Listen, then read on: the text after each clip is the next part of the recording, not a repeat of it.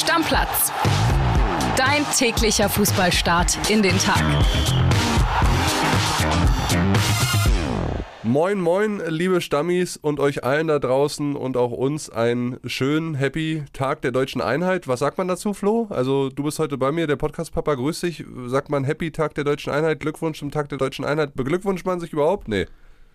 Ich weiß es gar nicht. Wir haben, glaube ich, nicht so einen Spruch wie, keine Ahnung, Happy Holiday oder wie sagen die, die, die Amis, Have a great one, ha Ja. have a great force. Ja. Äh, ich weiß es nicht. Nee, eigentlich nicht. Einfach einen schönen Einheitstag. Schön, dass wir alle eins sind, dass die meisten von uns frei haben. Heute Stimmt, so richtig feiern wir es gar nicht, ne? Wir Also, feiern es ja nicht. Wir feiern es heute Abend mit der Champions League. So, ja, und da sind wir doch auch schon drin im Thema. Schöne Überleitung, reinen Fußball. Ich wollte noch anfangen mit Force of July und so in den USA, aber machen wir nicht. Tag der deutschen Einheit hin oder her. Heute Abend ist Champions League Fußball. Die Bayern spielen um 21 Uhr live zu sehen bei den Kollegen von Amazon Prime beim FC Kopenhagen in einer sehr geilen Stadt. Ich war erst kürzlich ja da gewesen. Wunderbare Stadt in Dänemark und man glaubt eigentlich fast gar nicht, wenn man die Pressekonferenz gestern Abend verfolgt hat, das haben wir beide getan, dass es da heute um Fußball geht. Es ging sehr viel um Jerome Boateng. Genau, und damit auch um Fußball, aber natürlich auch um alle Sachen, die da neben dem Platz äh, um Jerome Boateng rum passiert sind und äh, dass die Bayern ihn jetzt mit trainieren lassen, klar.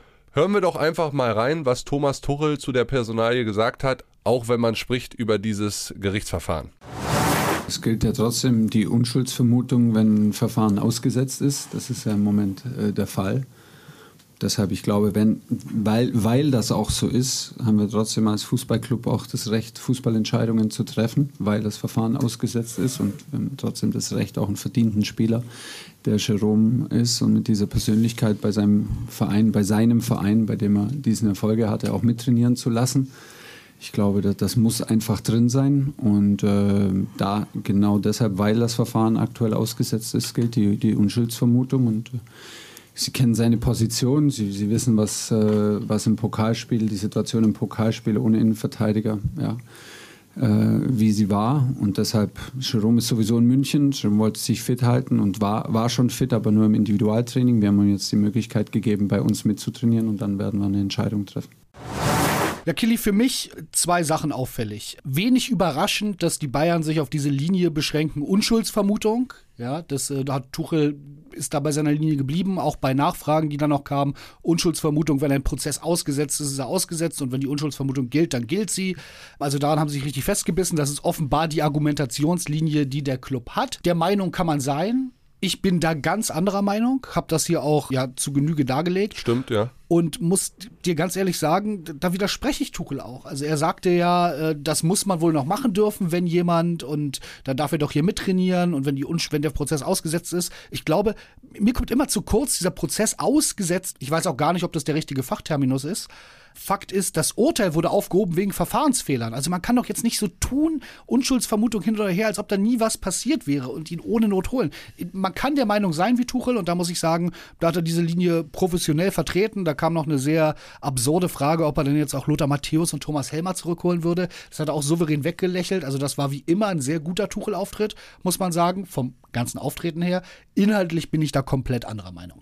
Ja, also ich kann verstehen und äh, finde auch deinen Take, den du gemacht hast in der Montagsfolge gut, aber letztendlich wollen wir uns ja vor allen Dingen hier auch mit sportlichen Dingen beschäftigen und da habe ich mich in allererster Linie mal gefragt, Flo, ja, der trainiert jetzt mit, ob sie ihm einen Vertrag am Ende des Tages geben. Klang noch nicht so ganz sicher bei Tuchel, muss man sagen. Fand ich ne? auch und sie werden sich nach der öffentlichen Meinung, die jetzt auch auf sie einprasselt, sicherlich noch und nöcher überlegen. Davon bin ich sehr überzeugt und alle Szenarien irgendwie abwägen. Und momentan trainiert er erstmal nur mit.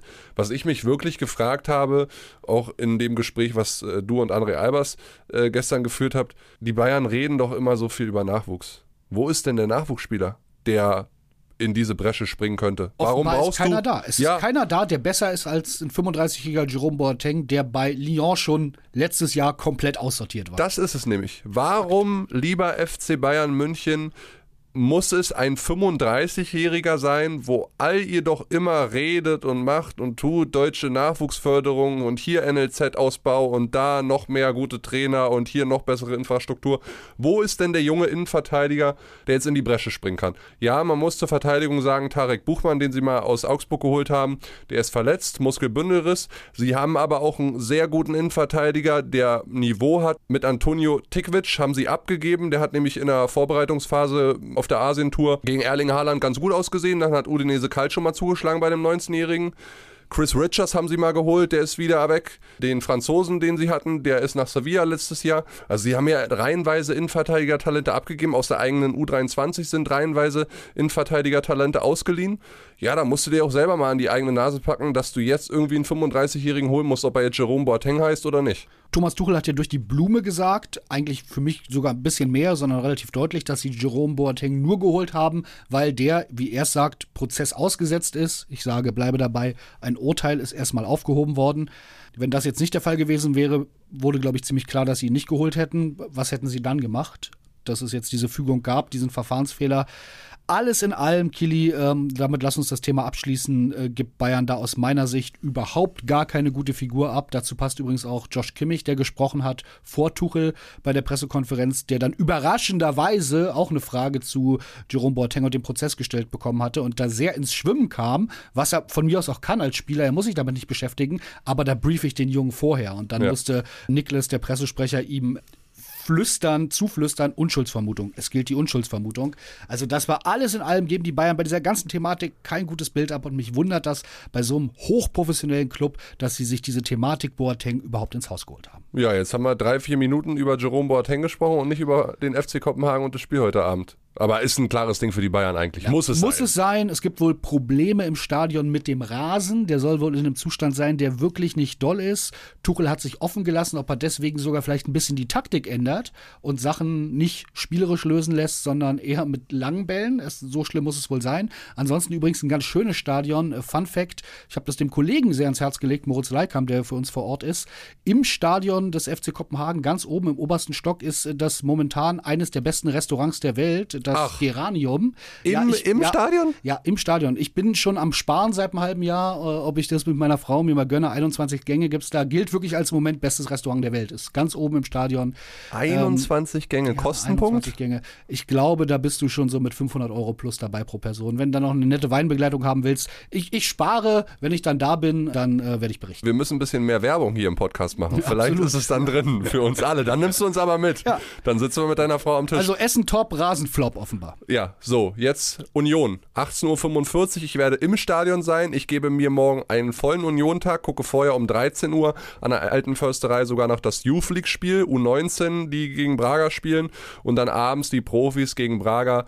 Und ich sage dir, das wird ein sehr entscheidendes Spiel für Union, was die Saison angeht, was die nächsten Wochen angeht. Weil wenn du jetzt nicht gewinnst, dann bist du vielleicht schon den dritten Platz los in dieser Gruppe, weil machen wir uns nichts vor, darum geht es. Stand jetzt, dass du Neapel zweimal schlägst, halte ich für nahezu ausgeschlossen. Aber dass du Braga zweimal schlägst, halte ich für möglich.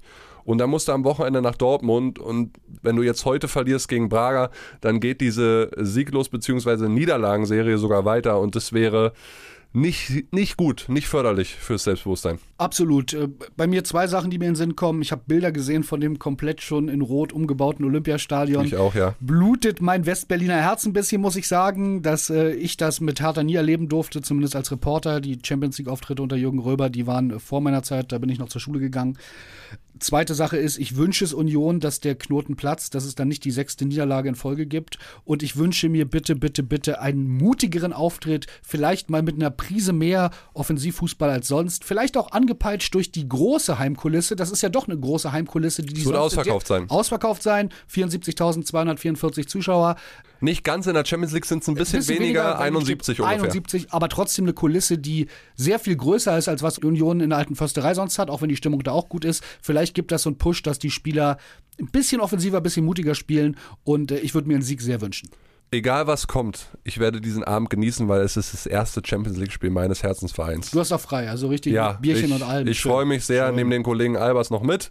Ne? Der wird dann sich alle Champions League-Spiele dann auch noch angucken und für euch die Folge machen. Aber ich genieße diesen Tag heute mit Union und ihr werdet auch von mir morgens nichts hören. Vielleicht eine kleine Sprachnachricht, ich überlege es mir und beratschlage mich mit André.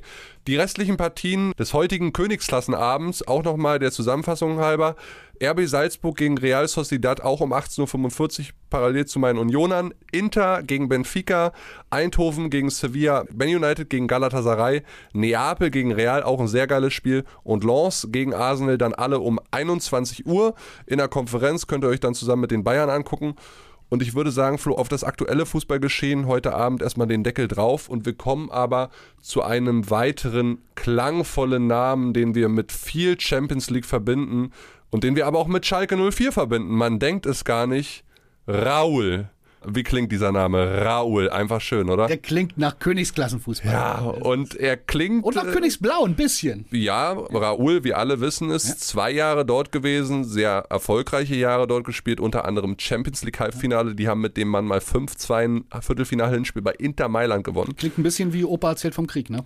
Ja, und ist gar nicht so weit weg. Wir reden hier über 10, 11 Jahre. Und jetzt ist es tatsächlich so, dass sich Schalke 04, die Königsblauen, die so königsgrau geworden sind, wieder mit Raoul beschäftigen und zwar als Trainer. Exklusiv recherchiert diese Geschichte von meinem und unserem Kollegen Max Wessing, der die Geschichte aufgeschrieben hat. Schalke bzw. die Verantwortlichen von Schalke haben im näheren Umfeld von Raoul angefragt und hätten ihn gerne als Trainer. Ja, Killy, Hammer-Nachricht, die wir da exklusiv bei Bild.de gestern Vormittag veröffentlicht haben. Riesenrecherche von Max Wessing. Und es ist ganz viel Spott ausgekippt worden über Schalke, habe ich gelesen, in den sozialen Netzwerken. So, wie abgehoben sind die denn, Raoul? Und ich sage dir ganz ernsthaft, das ist ungerechtfertigt.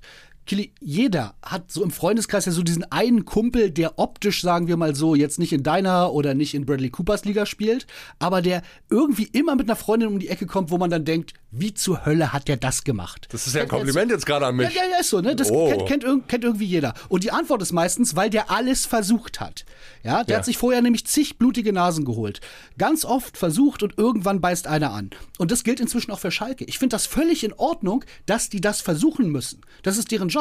Kann ja sein, dass dem Raoul langweilig ist, dass er sagt, ach, hier passt mir das gerade nicht mehr so, ich will wieder eine erste Mannschaft, zack, geht, geht da hin und macht das, ja. Der Unterschied ist nur, bei dem Kumpel, der nicht aussieht wie Bradley Cooper, aber immer die hübschen Freundinnen hat, da kommt nie raus, dass der sich vorher 100 blutige Nasen auf Tinder und in Clubs und Bars holt. Bei Schalke ist das jetzt wieder rausgekommen. Und das sieht natürlich doof aus. Das ist A, dem zu verdanken, dass Max Wessing einen riesen Job gemacht hat. Nochmal Glückwunsch dazu. Zum anderen aber auch, weil Schalke, was PR angeht, also nur wirklich nicht mehr in der Bradley Cooper Liga spielt, um im Bild zu bleiben und den Laden nicht mehr im Griff hat. Baumgartlinger Interview, Entlassungs-PK, das waren alles Auftritte, wo man eher sagt, da geht es so in die Peinlich-Tendenz. Ja, Ja, auch Und schon die Jahre davor immer da, mal darum, wieder. Schalke will Raoul haben und kriegt aber eine ungefragte Absage von Sandro Schwarz. Das sind so die Fakten, wo wir sind und alles kommt irgendwie raus. Ja. Das ist doof. Raoul hat natürlich abgesagt. Er hätte zwar generell wohl Bock auf eine spannende Aufgabe, Schalke 04 sieht er aber aktuell nicht. Raoul ist ja aktuell Trainer von der zweiten Mannschaft von Real Madrid, macht da auch einen guten Job. Wir alle wissen, Trainer von der zweiten Mannschaft dann vielleicht ein bisschen höher gezogen. Das hat bei Xabi Alonso ziemlich gut funktioniert, sein spanischer Weltmeisterkollege und ich glaube, es könnte auch bei Raoul gut funktionieren. Aber er möchte halt einfach nicht. Ich glaube mal so, das war eine nette Absage, das war ein, nee, kein Bock, aber lass Freunde bleiben, weil das ist einfach im Moment eine Nummer zu groß. Aber nochmal, ich finde es gut, dass Schalke alles versucht. Finde ich wirklich in Ordnung. Naja, und man muss sich ja auch als Schalke 04 dann vorwerfen lassen, also die Halbwertszeit von Trainern, die ist nicht wahnsinnig groß. Ich habe allein in einer Saison fünf Trainer haben, erlebt. wir haben gestern drüber gesprochen. Da wird, nicht, ne? da wird nicht lange gefackelt, einen Trainer zu entlassen. Und das als Raoul mitzumachen, ich meine, Bayer Leverkusen und Schalke 04, das sind momentan noch sehr zwei unterschiedliche Vereine, wo du deine Karriere entweder in Sand setzen kannst oder sie ganz fett pushen kannst, so wie Alonso es gerade vormacht in Leverkusen. Und das passt halt einfach nicht. Aber ich finde es auch an sich nicht verwerflich, dass sie gefragt haben, weil das würde vielen Fans so einen Positiv-Push geben, das würde vielen Fans Hoffnung machen. Alle verbinden, alle assoziieren auch mit Raoul eine ganz, ganz positive Zeit. Und das würde zumindest erstmal über ganz viele andere Dinge hinwegtäuschen, nämlich, dass du eigentlich gerade einen neuen CEO brauchst, dass du eigentlich einen neuen Sportvorstand brauchst, dass du eigentlich nochmal einen komplett anderen Kader brauchst, weil die mehr, dass die halbe Bundesliga an Ron Schallenberg dran war, da ist nur Schalke 04 selbst drauf reingefallen und niemand anders sonst. Ähm, das war halt doppelt dämlich, der Kader ist auch nicht gut. Da müssen ganz viele andere Baustellen behoben werden, bevor sie irgendwie mit Raoul vielleicht nochmal reden können. Das können sie in zehn Jahren nochmal probieren, wenn sie irgendwie gesichert im Mittelfeld sind und sich dann wieder denken, ja, wir greifen die Champions League mal an. So, aber das ist in zehn Jahren, nicht jetzt gerade. Von daher, und es mit Sandro Schwarz ist natürlich auch peinlich und die große Frage ist ja aktuell, wen kriegst du denn dann als Trainer? Ich habe mal nachgeguckt, wir haben gestern drüber gesprochen. Hansi Flick ist frei, Joachim Löw ist frei. Ralf Hasenhütte ist frei. Sinedin Sidan ist frei. Aber alles Namen, wo ich dir jetzt schon sagen kann, die sagen wahrscheinlich ähnlich freundlich wie Raoul ab. Markus Gisdol hätten wir noch. Viele Schalke-Trainer hätten wir auch aus der Vergangenheit, die wieder einen Job suchen. André Breitenreiter, Markus Weinziel, Jens Keller. Ja, Jens Keller. Das. Oh, oh, oh, Schalke, meine Güte. Das ist schon, ist schon hart, ne? Ist hart. Ja. So, dann lass uns weitermachen mit dem BVB, mit dem Revierkonkurrenten, der außer Reichweite aktuell ist für Schalke 04. Und dort gibt es gute Nachrichten und die verkündet uns allen der Kollege Jörg Weiler. WhatsApp ab. Ja, lieber Kilian, äh, diese Vertragsverlängerung von Jamie Bino Gittens bis 2028 wird auch für dich und André Albers Signalwirkung haben. Ich habe das mal eben ganz kurz hochgerechnet. 2028 da müsstet ihr nach meinen Berechnungen die 20.000. Folge Stammplatz hinter euch gerade gebracht haben. Aber dass Borussia Dortmund so lange mit ihm verlängert, zeigt natürlich, dass sie voll auf die Schiene Jamie Bino Gittens setzen und glauben, den eigenen Sancho in ihren Reihen zu haben. Ich glaube auch, dass der Junge durch die Decke gehen wird. Er hat alles, was man braucht als Flügelspieler. Er ist trickreich, er ist schnell und torgefährlich. Eine super Entscheidung von Sportdirektor Sebastian Kehl und Trainer Edin Terzic. Macht's gut, bis die Tage. Ja, Flo, Jamie Bino Gittens. Wir haben vor ein paar Tagen mal darüber geredet, beziehungsweise Jonas Ortmann war es da. Dortmund sucht den Superstar. Das könnte eigentlich jemand sein, der deutlich besser ist als Sonny Malen, sage ich dir 100%. Ich habe den auch spielen sehen. Leider ein bisschen verletzungsanfällig, gerade was die Schulterproblematik links wie rechts angeht bei ihm. Mehrfach rausgesprungen, immer wieder Probleme gehabt. Aber absolut richtige Vertragsverlängerung vom BVB und auch ein richtiges Zeichen jetzt zu dieser Zeit. Absolut. Genau der richtige Schritt. Langfristig binden, gucken, Potenzial ist da. Ich kann mich erinnern, letztes Jahr schon gute Joker-Einsätze gehabt, wenn er fit war. Kann dann ein Spieler, der dann Spiele entscheiden kann und sowas suchst du ja immer. Und äh, von daher kann man nur sagen, läuft im Moment bei Dortmund, auch wenn es nicht immer so schön aussieht, aber ungeschlagen. Jetzt eine wichtige Vertragsverlängerung. Bin sehr gespannt, wie sich das weiterentwickelt. Ja. Wir haben zu Beginn dieser Episode über einen Fußballprofi gesprochen, der Probleme mit der Justiz hat. Und wir sprechen auch zum Schluss dieser Episode über einen Fußballprofi, der Probleme mit der Justiz hatte. Dann das Verfahren ist abgeschlossen von Marius Gersbeck und Hertha BSC. Und er ist jetzt tatsächlich begnadigt worden von Hertha und darf zurückkommen. Naja, immerhin. Gut genau, für ihn. Hertha gibt ihm eine zweite Chance. Ich habe da auch eine bisschen andere Meinung. Ich finde, jemand, der auch noch während seiner Arbeitszeit so ein Fehlverhalten an den Tag gelegt hat, hätte man eigentlich kündigen müssen. Es ist jetzt bei einer Abmahnung geblieben, bei einer Geldstrafe und bei gewissen Auflagen. Ich glaube, er muss da mögliche Verhaltensprogramme belegen. Man kann sagen, zweite Chance, jeder hat, hat sie verdient, ähm, ist okay, ich sehe es anders, aber im Endeffekt sollte man sagen, hoffentlich hat der junge Mann aus seinen Fehlern gelernt, er ist ja noch nicht so alt, äh, hoffentlich findet er da wieder auf den richtigen Pfad und wenn Hertha ihm dann dabei geholfen hat, am, im Endeffekt ein besserer Mensch zu werden und sie noch einen vernünftigen Torwart wieder im Tor haben, dann ist ja auch alles okay. Ich stelle mir gerade die Frage, ob du mich begnadigt hättest, wenn ich André Albers mal eine gewischt hätte. Tja, äh, spannende Frage. Zum Glück musst du sie nicht beantworten. Habe ich hier nur vernünftige Mitarbeiter, wo sowas nicht passiert. Von daher ähm, alles gut. Nein, an sich sage ich dir auch, ich finde schon, dass er eine zweite Chance verdient hat, generell so. Der hat ja nun wirklich auch geblutet. Ich meine, er hat dem Opfer einen mittleren sechsstelligen Betrag bezahlt. Er hat äh, bei diesem Verfahren nochmal 40.000 Euro blechen müssen der hat wahrscheinlich sein ganzes Hertha-Gehalt jetzt schon draufgesetzt, was er in den folgenden 10, 11 Monaten noch bekommt. Was man so hört, dass das wirklich ein Jahresgehalt für den ist und das ist dann natürlich finanziell eine Strafe, die, Alter, die dich richtig bluten Also lässt. Jahresgehalt tut halt jedem weh, egal auf welchem Niveau. Der wird beim KSC nicht so viel verdient haben wie jetzt bei Hertha BSC. Also, das ist einfach Geld, was weg ist. Und dann Jo. muss ich auch wirklich sagen, hat er sehr, sehr krass geblutet. Und man merkt auch, er will jetzt selber noch vor der Mitgliederversammlung dann sprechen, ein paar Worte an die Hertha-Fans richten. Also, ich sehe da schon Einsicht und spüre die auch in dieser Mitteilung und Das so stimmt. weiter. Das wurde alles sehr transparent jetzt auch gemacht. Von daher, ja, sagen wir jetzt einfach Prügeltorwart AD und lassen das Ding, dieses Ding sein, was passiert ist und gucken und fokussieren uns jetzt auf seine Leistung. Und dann ist auch gut. Richtig, genau. Ich habe auch mit Leuten gesprochen, die ihn erlebt haben. Der hat wirklich drunter gelitten, offenbar. Da fragt man sich natürlich trotzdem, warum sowas dann passieren kann. Aber ich glaube, der ist kein durchweg schlechter Mensch. Von daher, zweite Chance. Wie gesagt, ich hätte sie vielleicht ihm dann beim anderen Club gegeben, aber so ist es auch okay. Schauen wir mal, was aus ihm wird. Gut, dann machen wir den Deckel drauf und äh, freuen uns auf die Champions League heute und auf die Champions League morgen natürlich auch. Bis dann, Freunde. Ciao, ciao. Deckel drauf, macht's gut. Tschüss. Stammplatz.